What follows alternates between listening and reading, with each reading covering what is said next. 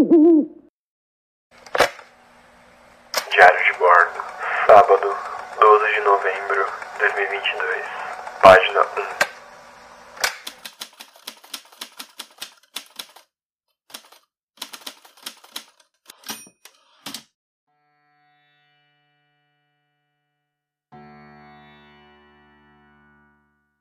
Eu falei, né? O universo que eu estava entrando agora era um universo muito mais politizado.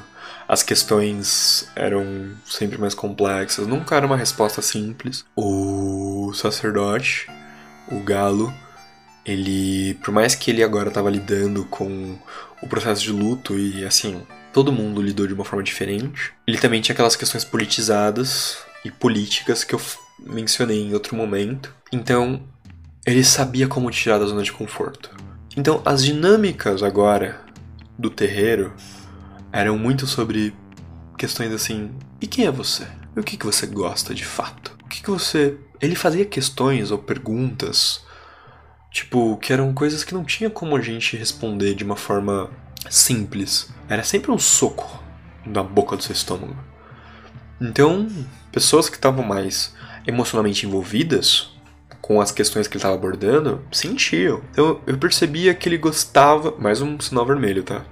É, eu percebia muito que ele gostava de lidar ou de mexer com isso. Por um outro lado, eu preciso agora constantemente relacionar esses dois assuntos. O assunto que eu comecei na no nossa última conversa, que é sobre as noções de morte e de religião, dogmas, enfim, e sobre questões envolvendo eu mesmo. Porque Aconteceu uma coisa durante esse período, né? Que eu estava começando a me aproximar dos dois, que eu comecei também a me questionar. Putz, será que eu gosto de quem eu sou? Será que eu tô fazendo o caminho certo? Será que eu tô exteriorizando o correto de mim? Será que eu não tô me de decepcionando? E vou explicar o porquê eu chegava nessas dúvidas. Porque primeiro eu também estava fazendo terapia, então o próprio terapeuta, ainda no começo, ele estava naquele, pro naquele processo de me entender e eu também buscar uma forma de me entender. Então, por outro lado, eu estava no, nesse turbilhão envolvendo aquele universo, né? Que eu estava inserido. E o Galo gostava de cutucar feridas, o Galo gostava de, de fazer todo mundo dar uma, um leve surto. Ele gostava de ver o fogo no parquinho, né? Nunca foi uma novidade, nunca foi segredo para ninguém. Todo mundo que, que conviveu, conheceu ele, fala: não, cara, ele tinha um jeito bastante. Eu não vou dizer excêntrico, mas era inquisidor, questionador, mas num aspecto não ponderado, de tipo, tudo bem, eu tenho muitas perguntas, mas as respostas virão. Não, tipo, era só como se fosse reacionário. Eu posso fazer um paralelo aqui, assim, tipo, o Galo ele tinha. Ele foi de movimento punk, ele foi de, de questionar o sistema, ele ia pra briga de torcida com a mancha verde. Ele, ele gostava de confrontar o sistema o tempo inteiro. Tudo o que era é assim. Ele fala, por que é assim? Não, não, não, não, não, não. É como se ele vivesse constantemente num cenário bélico. É tudo. Mas assim, às vezes a guerra era ele com ele mesmo, ou com as crenças dele, ou a crença que ele tinha há cinco meses atrás. Mas ainda assim era um cenário bélico. Bom, dado esse momento, uh, conforme eu comecei a aproximar deles, comecei a estar mais em convívio com eles, comecei a pegar carona, comecei a participar dos bastidores, eu via as, as conversas que ele tinha, os pensamentos dele, e eu tava naquele processo um pouco tipo de, de estudar mais, de querer me, me posicionar mais, de querer entender mais do que eu gosto, do que eu não gosto. E então Veja, tava acontecendo três processos, né? Eu vim de um processão com ayahuasca, até aquele momento. É, ainda tinha, né? Eu ia pro, pro um outro terreiro, continuar comungando. Tava começando a fazer terapia, um dia que eu comecei a me questionar, de, de, de falar, e aí, mas o que, que você gosta? Ah, eu gosto de. Não, tá, mas é isso que você quer dizer? Ou é isso que você quer responder para as pessoas? É você mesmo que gosta disso? Ou, é, é, ou você tá tendo uma expectativa do outro? E então você traz essas demandas da, da terapia e você começa também a lidar com, com essas questões do que o Galo tinha, tipo, de ser um cara muito persuasivo. Muito, muito, muito. E aí, o que aconteceu? Eu, cara, comecei a falar quem eu sou. Quem sou eu? Então eu comecei a mudar, assim. Eu comecei a querer falar, não, vou fazer tatuagens, vou começar a expressar o que tá dentro de mim mesmo. mano, pra que, que eu tenho esse um topetão? Por que, que eu faço progressiva? Porque, veja, durante muito tempo uh, eu cresci com a minha mãe e minha mãe tem cabelo enrolado, mas ela sempre alisou o cabelo. Então, o sinônimo de beleza que eu fui apresentado era de pessoas com cabelo liso, porque minha mãe tinha o cabelo liso, ou apresentava o cabelo máximo ondulado, e os filmes, as novelas e os desenhos mostravam pessoas bonitas sempre de cabelo liso. Então o sinônimo de beleza estava associado ao cabelo liso. Então eu fazia o quê? Progressiva. E eu falei, caralho, mano, puta, o que que eu sou? Eu sou uma soma do que os outros queriam ver em mim? Ah não, puta, não é isso que eu quero entrar, não é isso que eu quero ser. Raspar o cabelo. Flá, raspei a cabeça, tirei a barba. E agora eu quero ser eu mesmo. Mas o que que é ser eu mesmo? O que que é gostar? O que que é ser eu? E aí você começa um, um ir de um eterno vai.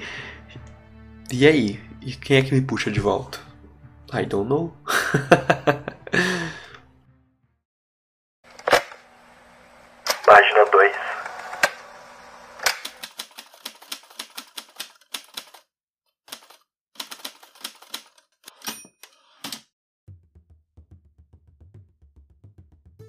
Agora eu vou falar um pouco sobre moral, sobre bons costumes e um pouco de castidade religiosa.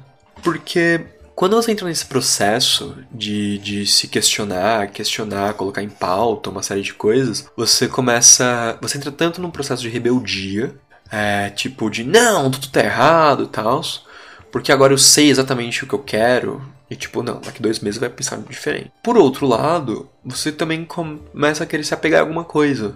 E aí você tem aquela questão sexual. Que eu cheguei na terapia e falei, eu quero matar uma personalidade minha.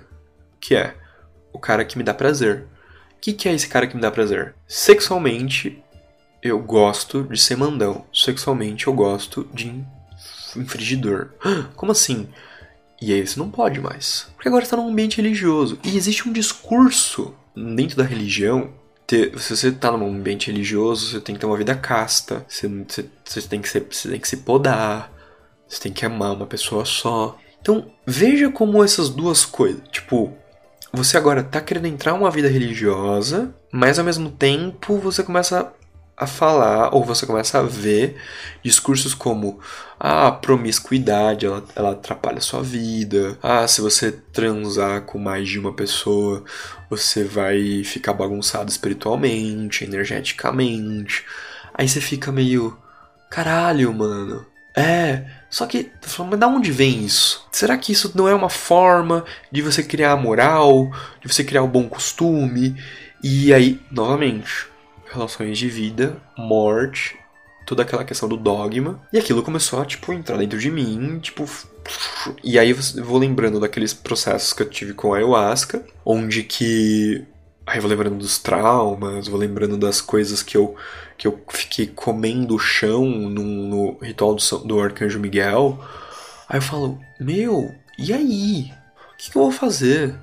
Então, nesse processo de me reconhecer, de me reentender, de tirar dentro de mim tudo aquilo que é externo a mim e, e, e sair e, e, colocar o Júlio para fora foi um processo que eu não sabia muito bem que ele estava rolando. Eu bebia opiniões e informações do galo, eu bebia opiniões e informações do, do passarinho e tratava isso e levava isso para terapia. E o meu terapeuta então falava: Mas, mas onde está o problema essencial aqui? Eu não sabia responder. E aí eu, porra, você vai, você vai nesse processo de, meu, e aí? E por que isso acontecia? O meu psicólogo, ele foi muito certeiro em muitos momentos da minha vida num, num aspecto tipo assim. Ele percebia que eu gostava muito de ler.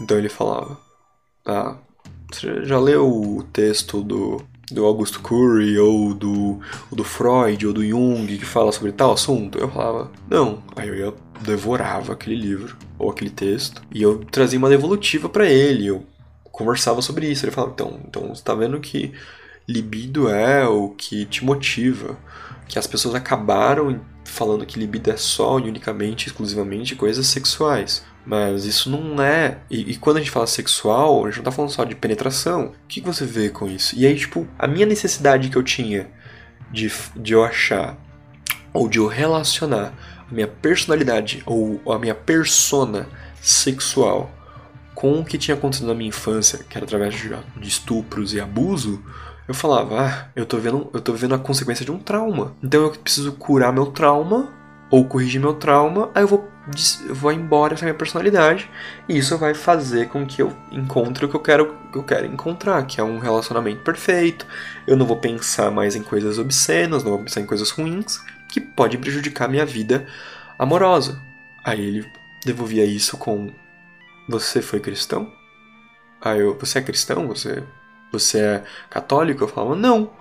Inclusive eu sou avesso a isso. Falou assim, mas porque o pensamento que está me trazendo é totalmente católico. É que você precisa encontrar uma pessoa para você casar, ter filhos, porque esse é o modelo de vida ideal, que você só existe o jeito certo de você ter prazer, o jeito errado é isso.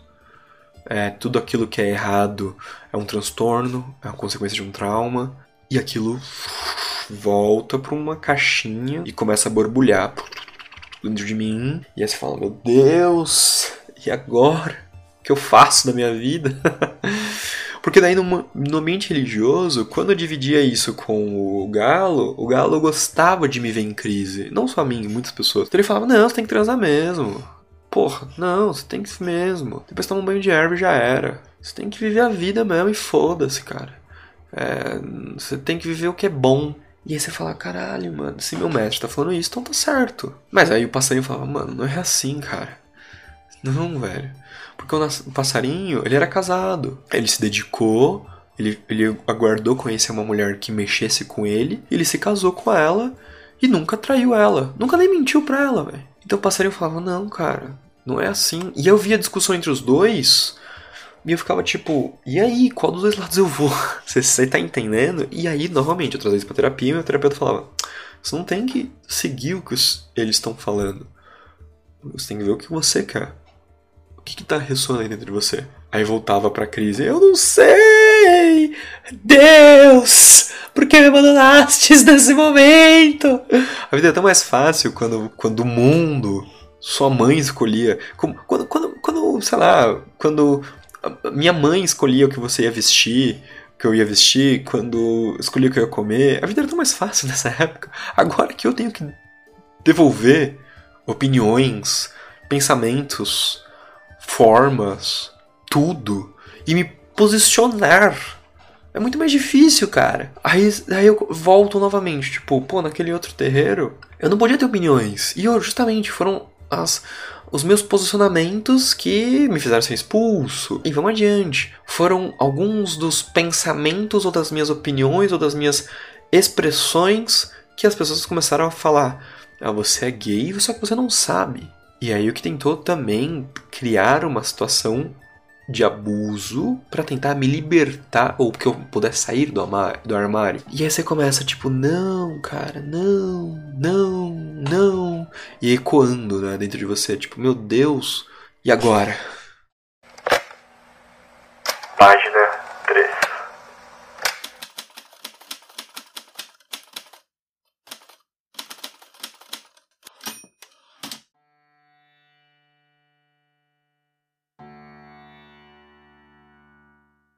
Aqui não existe uma conclusão de fato, apenas uma percepção. Durante um longo período, eu tinha uma nova apresentação do quem sou eu, do que eu gosto, que é um processo natural da terapia, mas também uma reflexão com uma pessoa que tem esse discurso bastante político, politizado, que quer ver o o fogo no parquinho, que era o galo. E aí você estar próximo dele, estar sobre a sombra dele, e aí você começa, tipo, falar, meu, e aí? E aquilo foi mexendo comigo, porque o galo me fazia perguntas sobre sexo e sobre sexualidade, porque eu já vinha desse ambiente de movimentos de contracultura, eu mencionei para você. Quando eu era muito jovem, eu vendia sites para puteiros e casas noturnas e garotas de programa. Eu tive acesso a uma, uma veia comercial relacionada ao sexo. E aí você entende o que, que significa linguagem, é, metadiscurso, visual, quando aquilo que, que precisa ser afrodisíaco, o que precisa ser sensual, aí você precisa, tudo isso tem que retornar em, em produto para o seu negócio. Quando eu vou para um para um aspecto tipo de sexualidade e novamente eu tô saindo com uma garota é, tô afastado do mundo religioso quando eu vou transar com ela, pum, vem um universo espiritual e fala. E a, e a mulher que limpava a casa dela me conta coisas relacionadas à minha vida. Aí então, meu Deus. E aí, depois disso, você tem dentro do, do ambiente religioso expressões ou constantes voltas para essa questão das, do sexo, né? Mas agora você está num ambiente extremamente podado, porque nós temos que parar de pensar como pessoas tridimensionais ou da 3D, porque o sexo é sujo, não sei o que, e aí você, eu compro aquele discurso a ponto do, das minhas respostas com a ayahuasca me levarem a crer isso, e quando eu vou para um outro terreiro, o cara, o meu sacerdote fala: "Não, não é isso, cara. Você não, o sexo não é sujo, mano. Isso é pensamento limitante, que não sei o que. Isso aí tá, tipo, fudendo sua mente. Você tem que transar mesmo e foda-se. Mas aí você fala, caralho, pode crer. E aí. Mas eu, porra, eu fui pra terapia porque eu percebia que eu, eu estava dentro de um, de um, ambiente religioso onde que me falavam que o sexo não era uma coisa bem-vinda. Isso quando falam abertamente e quando não falam abertamente dão a entender que. E eu, e eu percebia que eu precis, eu tinha uma necessidade sexual não convencional, onde tudo aquilo me mostrava como uma coisa ruim. E aí eu começo a buscar na terapia uma forma de me curar disso. E meu psicólogo, ele vem falar: Por que se curar, cara? Se você tivesse uns 100 anos atrás, eu e meu psicólogo é gay, teria sido diagnosticado com um transtorno. Será que o que vocês têm não é uma sexualidade, mas ainda é lido pelo momento que nós estamos como transtorno? Pode ser que no futuro seja só uma sexualidade diferente, assim como a minha. Só que assim, ele não chegou e jogou isso na minha cara. Tipo, plaft! Ele vem trazendo como? Ah, você gosta de ler? Lê isso aqui. Hum, você já viu isso aqui? Hum, e aí ele vai me instigando e eu vou caçando, vou lendo, vou entendendo, eu vou começando a pensar, meu Deus, e agora? É como se eu, eu tivesse um desenvolvimento e, uma, e, e me aflorasse muito forte, de a ponto de conseguir me pautar, a ponto tipo, de conseguir ter uma autoestima, a ponto de me, de me posicionar em questão do meu gênero e questão da minha sexualidade nesse período, de 2015 a 2000, no período de 2015 a 2017, foi o período onde que eu tive essa grande discussão eu comigo mesmo quando o assunto é sexo. Então foi um assunto que eu tive que mais refletir sobre. Por outro lado, toda reflexão ou todo, todo posicionamento ele tem que vir recheado de estudo. Porque você não pode simplesmente falar porque minha mãe disse que é, ou porque meu mestre disse que é, ou porque meu amigo disse que é. Não. Você precisa saber o que, que você tá pensando. Porque o mundo é visceral. O mundo ao seu redor. Então, ao mesmo tempo, eu tinha agora uma nova demanda. Uma demanda de me entender sexualmente, religiosamente, psicologicamente. É, e, sim, não sei se existe esse termo, generalmente. E quando eu falo generalmente, eu tô querendo essa palavra agora, eu vejo assim, aí volta para aquela questão de quando eu era bem jovem e tal, que eu cresci numa família onde que eu recebia as roupas das minhas, das minhas primas e eu e aí todo mundo falava que eu era, que eu era gay. E aí tive tenta houve tentativas de, de, de assédio, porque mundo falava, não, cara, você é gay não sabe. E aí eu volto para essa questão de novo em terapia e ele fala. E quando você fala sobre gênero, tipo assim, Cara, existe uma masculinidade, existe um padrão, ele é tóxico, ele é nocivo. Você é um cara afetuoso. Isso não te tornou menos homem. Por isso, novamente, a questão de gênero. Tipo, você não é menos homem pelo fato de você ser extrovertido, de você ser bem-humorado. Isso não te tornou menos. Mas por que isso te deixou afetar? Novamente, e vira pauta de terapia, pauta de terapia, pauta de terapia. Mas no universo religioso, nem todo mundo que está dentro de um terreiro faz terapia. então, outras pessoas da, da, que estavam no terreiro ainda exerciam esse preconceito. Isso, novamente, é uma puta pauta, sabe? Enfim, eu não preciso dizer, né, que eu acho o, o, o, Bruno, que é meu psicólogo, um cara muito foda, porque lembra que eu falei em um episódio contigo, é, numa conversa que a gente teve sobre os problemas de chamar ou de se referir ao seu sacerdote como pai, porque sempre, sempre extravasa uma questão, isso muito, muito consolidado dentro de você. Agora, eu quero que você reflita. Como é que estava a minha relação entre o, o galo e o, e o passarinho. Crises.